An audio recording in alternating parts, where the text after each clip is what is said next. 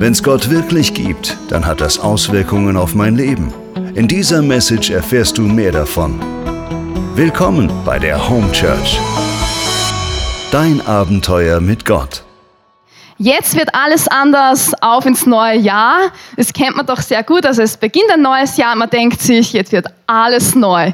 Es beginnt damit, ja, wenn der, der Bauch ein bisschen dicker geworden ist über die Weihnachtszeit. Hier ein Icebreaker was. Die Synchronisation mit Keksdose wurde erfolgreich abgeschlossen. 3652 Kilokalorien wurden erfolgreich auf ihrer Fettplatte installiert.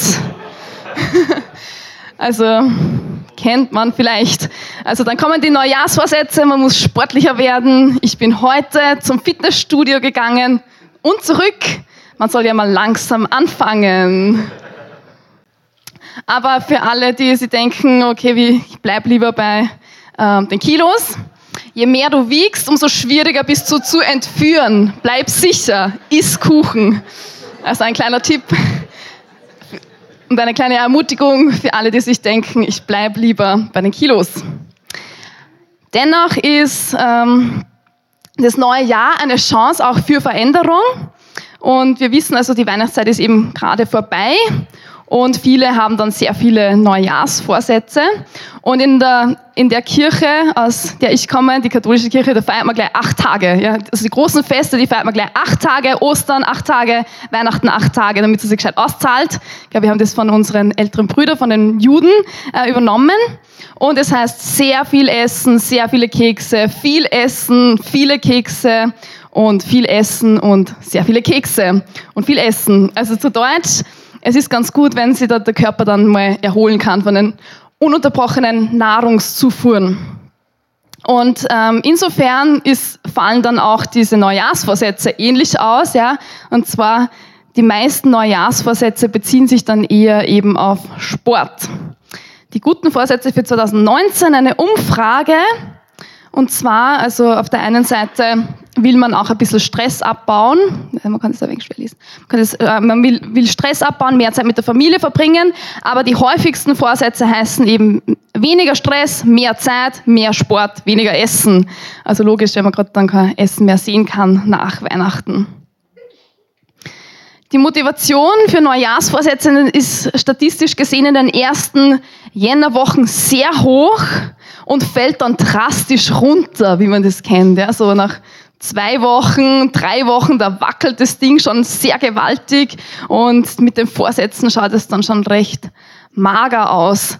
Auch findet man auf YouTube zahlreiche ja, Videos, warum eigentlich Neujahrsvorsätze eh überhaupt nicht sinnvoll sind. Ja, also so kann man auch das Gewissen dann ein bisschen beruhigen. Und warum ich mir heuer keinen Vorsatz nehme, da findet man auch genügend Blogs und Artikel zur Genüge. Das heißt Resignation, bevor man überhaupt anfängt. Und es ist vermutlich auch ein Resultat von Neujahrsvorsätzen, die man dann nicht sehr lange durchgezogen hat. Aber wir wollen dieser Vorsatzsache heute auch ein bisschen auf den Grund gehen. Und die erste Frage ist, sind Vorsätze gut? Ähm, ist es überhaupt sinnvoll, einen Vorsatz zu fassen oder soll man das Ding einfach, die Kiste überhaupt nicht aufmachen und einfach äh, das lassen? Also mein, äh, also meine Meinung dazu ist, besser eine Woche Fitnessstudio als gar keine Woche. Oder besser drei Tage Nichtraucher als drei Tage länger Kettenraucher. Also insofern, auch wenn die, die Neujahrsvorsätze recht kurzlebig sind, würde ich dennoch empfehlen, es ist ganz gut für uns, einen Vorsatz zu fassen, weil Vorsätze sind grundsätzlich ganz gute Motivatoren und ähm, helfen uns, dass wir einfach ein konkretes Ziel uns setzen. Ja? Sie sind hilfreich, damit wir unser Leben ordnen und uns eine selbst auferlegte Disziplin uns da einüben. Und man kennt es eben, man steigt mit Enthusiasmus zwar hinein, dann sinkt die Motivation radikal ab. Die Frage, ich möchte ein bisschen eine grundsätzliche Frage stellen, warum brauchen wir überhaupt gute Vorsätze? Und das erste Statement, ähm, das wir dahinter bemerken, ist, dass wir eigentlich nicht zufrieden sind mit dem Status quo. Wir merken, es passen Dinge einfach nicht so wie sie sind. Und wir haben viele Dinge in unserem Leben, und das merkt man so jeden Tag, die veränderungsbedürftig bedürftig sind. Ja? Und man, dann kennt man diese Unzufriedenheit, die sich ausbreitet im eigenen Herzen man denkt, na, das sollte man ändern, aber tausend Dinge, die massiver Änderung bedürfen. Ja? Man hat so viele Ideen, die, wie der Alltag einfach besser sein könnte und wie das Ganze besser funktionieren könnte. Und ich glaube, dass man eigentlich die, die, grundlegendere Idee hinter dieser Sache, hinter diesem Empfinden, dass wir merken, der Status quo passt nicht, dass wir merken, wir sind für eine andere Welt erschaffen. Das heißt, wir wissen, dass wir uns in dieser Welt nie zu hundertprozentig äh, befriedigen können und dass sie nicht das hundertprozentige absolute Glück, ewige Glück bietet. Wir wissen existenziell tief innerlich irgendwo verborgen, dass wir für eine Welt ohne Fehler, ohne ständige Probleme und ohne negative Angewohnheiten geschaffen sind. Na gut, aber trotzdem befinden wir uns eben in einer Welt, wo wir massiv unserer Schwachheit ausgesetzt sind und nicht nur unsere eigene Schwachheit, sondern problematischerweise eben auch der Schwachheit anderer Menschen. Ja, das ist ja das manchmal nur noch schwierigere. Und wir sind eben unzufrieden und wissen, dass Veränderung möglich ist. Aber die Frage ist auch, warum verändern wir uns nicht einfach? Warum, wenn wir wissen, das wäre eigentlich was besser, wenn wir mehr Sport machen würden, warum machen wir nicht einfach mehr Sport? Und ich glaube, das Problem dahinter ist, dass unser schlechtes Verhalten zu einer Gewohnheit geworden ist. Und Gewohnheit ist eine tückische Sache, wie man merkt. Ja, also wenn man immer gerne zu spät kommt, dann ist es schwierig, dass man plötzlich das von einem Tag auf den nächsten ändert. Das Spannende ist, dass auch in der Bibel dieses Problem thematisiert wird. Ja, da gibt es einen gewissen Paulus, der sehr viele Briefe geschrieben hat. Ähm, und zwar schreibt er in Römer 7,15, denn was ich bewirke, begreife ich nicht. Ich tue nicht das, was ich will, sondern das, was ich hasse. Also ziemlich radikal eigentlich ausgedrückt. Also Paulus hat echt ein Problem. Er tut das, was er nicht will und trotzdem tut er das. Ja? Und vielleicht kennst du das auch aus deinem eigenen Leben, dass du schlechte Gewohnheiten dir angewöhnt hast. Du weißt eigentlich, dass sie schlecht sind und trotzdem tust du sie immer und immer, immer wieder. Warum ändern wir unser Verhalten nicht einfach? Und da schreibt eben der Paulus noch einmal etwas in Römer 7, 18 bis 19, da schreibt er, das Wollen ist bei mir vorhanden. Ja, also das geht nicht um das Nicht-Wollen, sondern das Wollen ist bei mir vorhanden, aber ich vermag das Gute nicht zu verwirklichen. Ich vermag das nicht umzusetzen. Denn ich tue nicht das Gute, das ich will, sondern das Böse, das ich nicht will, das vollbringe ich. Und naja, ich kann mich sehr gut mit dem Paulus identifizieren. Ich weiß nicht, wie es dir geht. Ähm, also es ist nicht so einfach, eine Veränderung zu bringen, selbst wenn wir das Wollen in uns tragen. Warum ist es eigentlich nicht so einfach? wir haben uns schon sehr gut damit arrangiert, ja, mit diesen negativen Verhaltensweisen.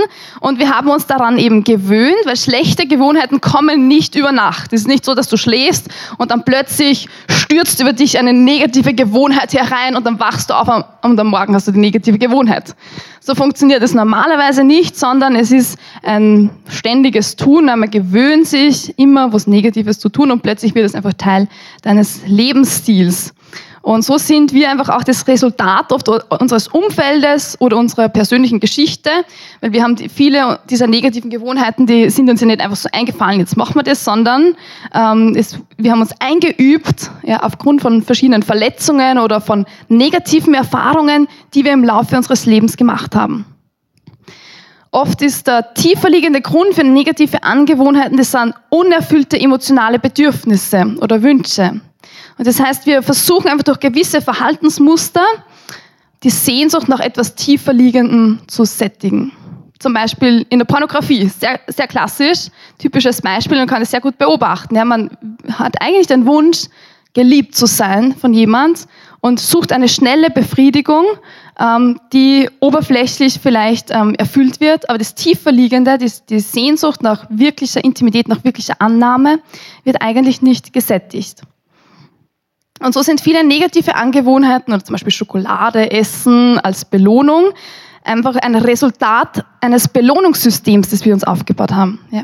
Das heißt, es wird zu einer Bewältigungsstrategie des Alltags und wir denken, wenn ich viel Schokolade esse, funktioniert mein Alltag viel besser und ich habe weniger Probleme.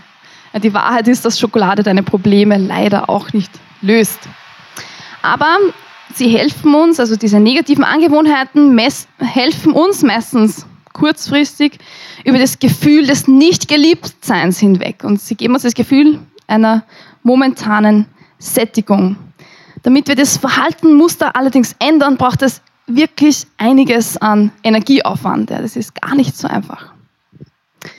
Ein anderes Problem ist auch, dass wir uns oft mit diesen negativen Angewohnheiten schon sehr identifizieren. Das heißt, wir sagen schon, ich bin schokoladensüchtig. Ja. Das ist schon eine Identifikation. Oder ich komme immer zu spät.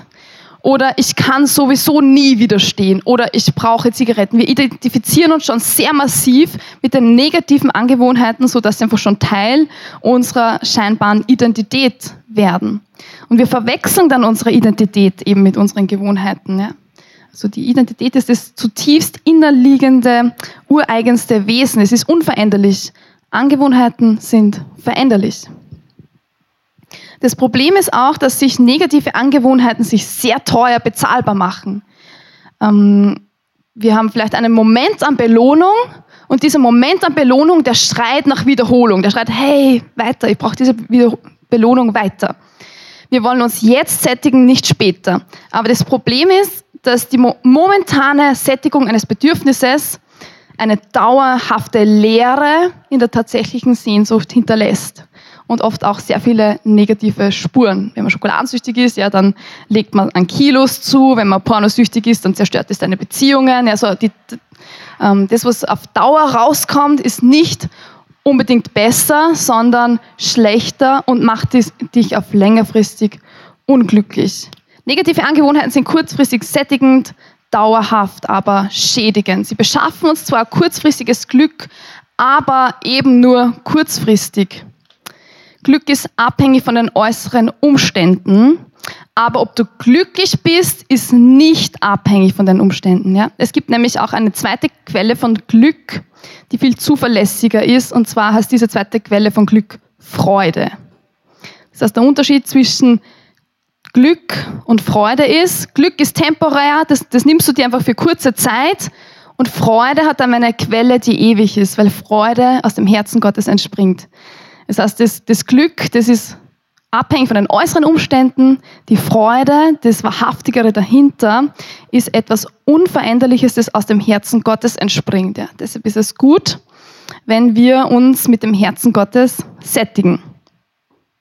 Gut, also wenn du mir so weit gefolgt bist, negative Angewohnheiten sind kurzfristig sättigend, aber dauerhaft schädigend und du denkst dir, ah, ich habe eine negative Angewohnheit gefunden in meinem Leben, die möchte ich gerne ändern, dann kommen jetzt ein paar Tipps, wie du das machen kannst und ein paar hilfreiche Infos und Faktoren für eine dauerhafte Veränderung.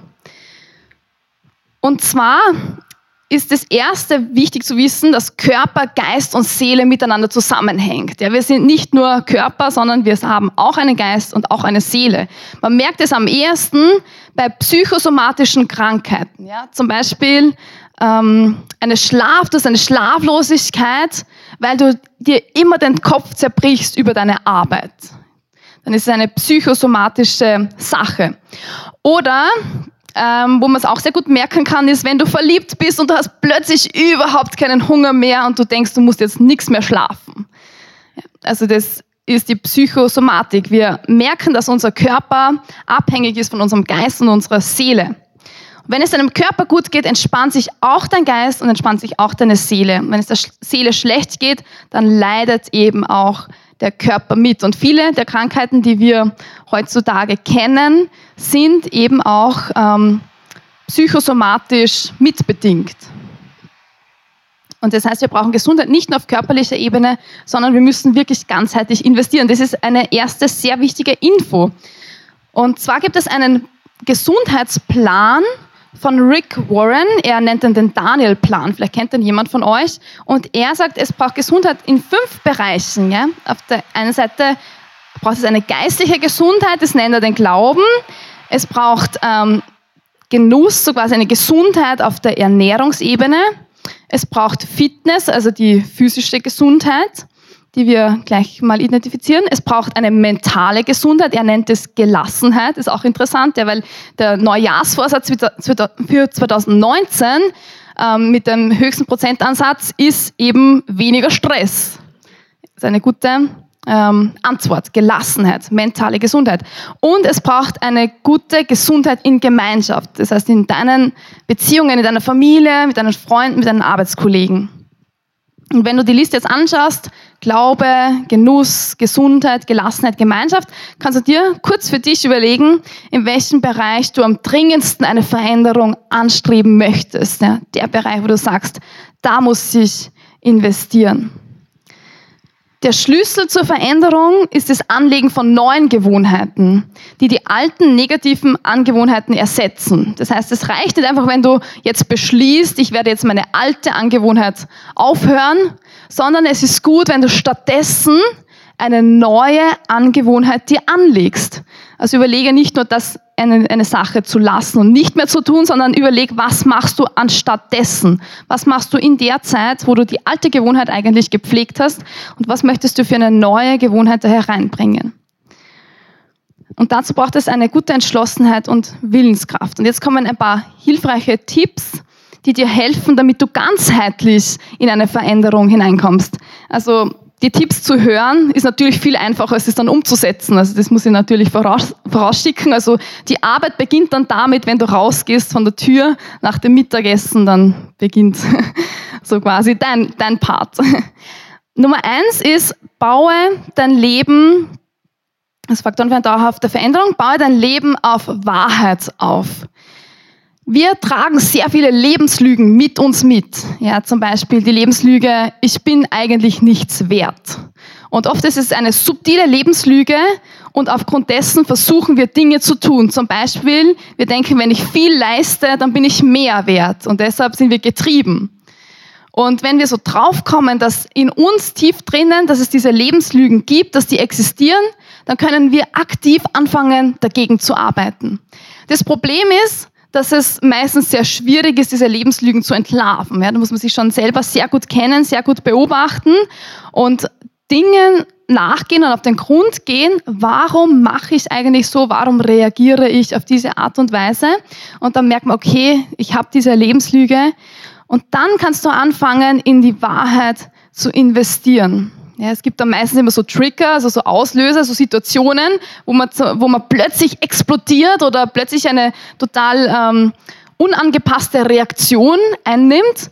Und dann merkt man dann, ah, da gibt es etwas Tieferes. Das ist vielleicht gar nicht die Situation, der Anlass, sondern da gibt es einen tieferen Grund, warum ich so äh, emotional plötzlich, vielleicht über, überemotional reagiere. Und das ist gut, da genauer hinzuschauen was deine Wunde ist und dann eben den Arzt zu holen, ähm, Gott der Wahrheit in dein Leben einfach hineinkommen lässt. Und die Wahrheit ist zum Beispiel bei dieser Lebenslüge, dass du absolut geliebt bist und dass Gott einen unglaublich teuren Preis für dich bezahlt hat. Wo findest du diese Wahrheit? Also am besten in deiner Bibel. Gott hat dir ein dickes Buch geschenkt. Ich weiß nicht, ob du das schon mal gelesen hast, aber er hat dir sehr viele äh, Dinge geschenkt. Ein langer Liebesbrief, wo, wo, du quasi diese Wahrheiten findest. Du kannst auch dir eine Bibel-App downloaden. Wenn du sagst, ich bin sehr unerfahren mit der Bibel, ja, dann versuch zuerst einmal das Neue Testament zu lesen, ist ein bisschen leichter zu verstehen und dann erst vielleicht das Alte. Oder mach einen Bibelleseplan. Das hilft dir, damit du Wahrheiten in dein Leben wirklich inhalierst. Wenn du diese Grundsätze änderst, dann wird sich auch dein Verhalten ändern. Zweiter Tipp, um Veränderung in dein Leben kommen zu lassen. Gute Entscheidungen. Triff wirklich gute Entscheidungen. Sie sind die Basis für Veränderung. Ein kleines Beispiel, das Fitnessstudio, wenn du denkst, ich muss eben schlanker werden, das Fitnessstudio, das passiert nicht einfach. Ja. Das braucht eine aktive Entscheidung. Und wahrscheinlich musst du sogar hingehen und musst dir einen Vertrag machen. Ja oder ein Abo, das passiert nicht einfach von alleine. Und die Umstellung der Ernährung oder das Aufhören des Rauchens, es braucht auch eine Entscheidung. Also triff Entscheidungen und triff sie möglichst gut und weise. Es hat auch keinen Sinn, wenn du dir so riesige Entscheidungen auferlegst, die du dann sowieso nicht durchziehen kannst, ja, sondern mach lieber kleine Entscheidungen, ähm, die wirklich gut und weise gewählt sind. Am besten sprichst du sie einfach an mit einem Freund ab, ja, der kann dir dann sagen, ob das weise ist oder nicht. Tipp Nummer drei. über dich in eine, neue, in eine neue Denkweise ein. Das ist nämlich meistens das Problem, dass unsere Taten beginnen nicht erst beim Tun, sondern die beginnen in unserem Kopf. Das heißt, wir müssen eher an der Wurzel anfangen zu arbeiten. Und wenn wir ungesunde Denkweisen haben in, in Bezug auf Essen, ja, zum Beispiel, wenn ich keine Schokolade esse, dann bin ich unglücklich. Das ist eine Denkweise, die in deinem Kopf beginnt und dann machst du eine Aktion, eine Handlung. Also das heißt, wir müssen anfangen, unser Denken zu ändern. Nein, ich kann auch ohne Schokolade glücklich sein. Ich kann auch mit Obst glücklich werden. Ja? Und wenn du anfängst, ähm, das einfach einüben in diese Denkweise, dann wird sich dein Verhalten einfach viel leichter ändern. Also überlege, welche negativen, ungesunden Denkweisen hast du in Bezug auf Essen, Körper, Sex, Arbeit. Und äh, wenn wir die Dinge eben, die guten Vorsätze nicht von der Wurzel her denken, dann wird es sehr mühsam und sehr schwierig. Also schau, wo du in einer alten destruktiven Denkweise verharrst und wo du Dinge ändern musst.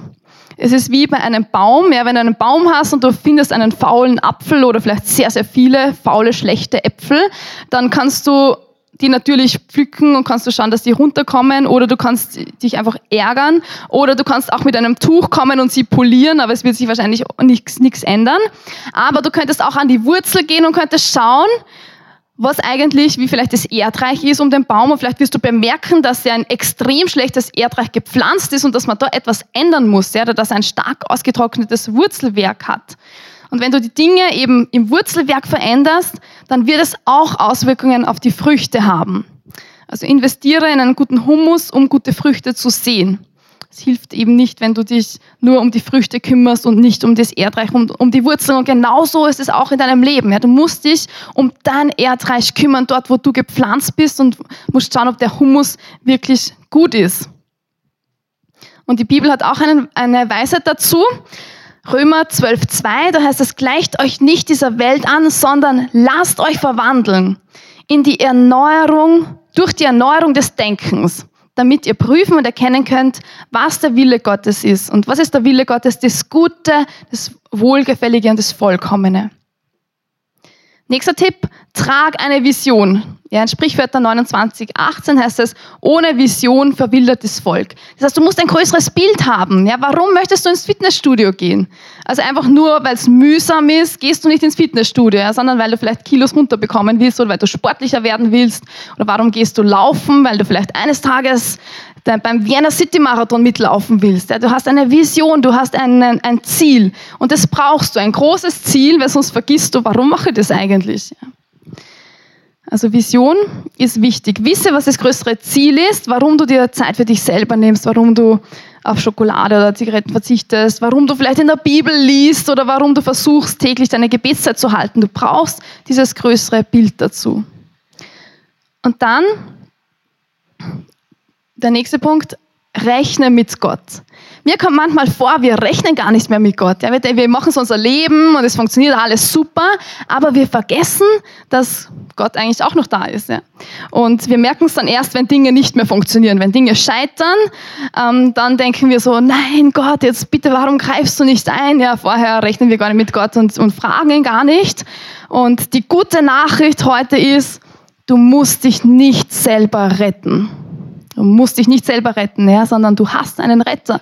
Gott ist gekommen, er möchte dich herausziehen, einfach aus deinem Sumpf und aus den negativen Dingen, die in dein Leben gekommen sind. Gott ist an deiner Seite. Ja, und er sagt, fürchte dich nicht, ich bin mit dir. Und sehr oft haben wir Gott gedanklich einfach ausgesperrt. Und mir kommt sogar vor, dass wir ihn teilweise aus der Kirche ähm, raussperren. Ja, wir machen das nicht so aktiv, Gott, du hast jetzt keinen Platz mehr, Tür zu, sondern wir machen das, ja, so, dass wir einfach denken, wir können eh die Dinge ganz gut selber und plötzlich merken wir, äh, Gott, bist du eigentlich auch noch da?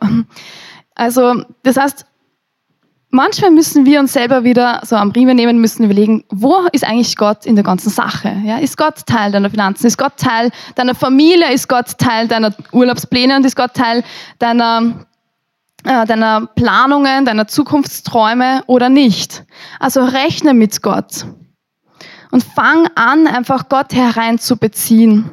Gott, er möchte sehr viele Dinge tun ja, und manchmal vergessen wir, dass er auch ähm, sehr gute Pläne hat, dass er einfach Teil unseres Lebens sein will. Gott, er macht aktives Change Management. Ja, wenn du Gott in dein Leben hereinlässt, dann beginnt er dein Herz immer zu verändern. Und das ist eigentlich das Spannende. Also da wird Kirche eigentlich richtig, richtig aufregend, wenn Gott Teil unserer Kirche ist. Und Familie wird richtig spannend. Ja, es ist so, es gibt so viele Probleme in unseren Familien. Und ich glaube, dass wir oft einfach vergessen, dass wir Gott auch hereinlassen aktiv und dass wir ihm auch einen Platz geben in unserer Familie. Das heißt auch im Gebet, wenn ja, Familien gemeinsam beten, das hält eine Familie sehr stark zusammen. Und wenn wir anfangen, Gott in die kleinen Dinge hereinzubeziehen, dann wird er auch die großen Dinge verändern. Also vertraue Gott deine Entscheidungen an und ring, ähm, ringe sie mit Gott durch. Mach das Mögliche und Gott wird das Unmögliche tun. Also Gott, eine Freundin hat mal gesagt, Gott, er isst das Unmögliche zum Frühstück.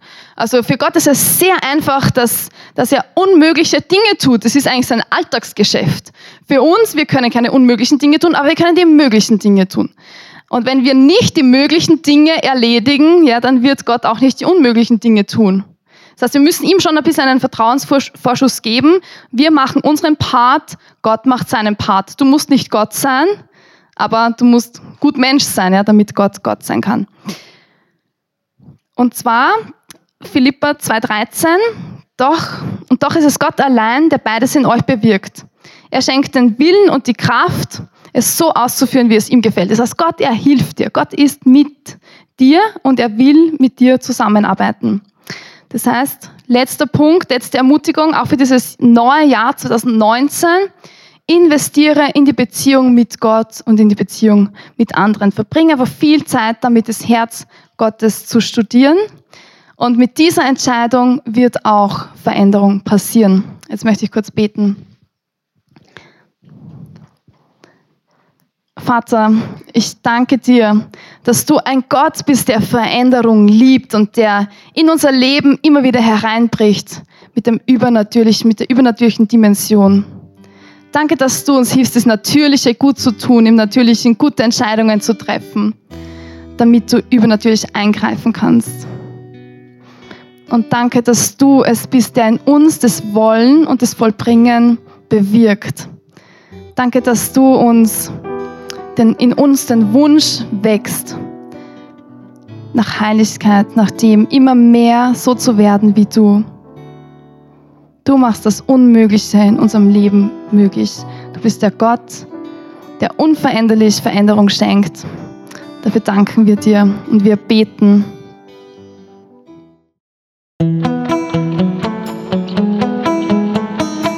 Das war die Message zum Sunday Morning. Wenn du am Reich Gottes mitbauen und uns unterstützen möchtest, dann geh auf www.home-church.cc.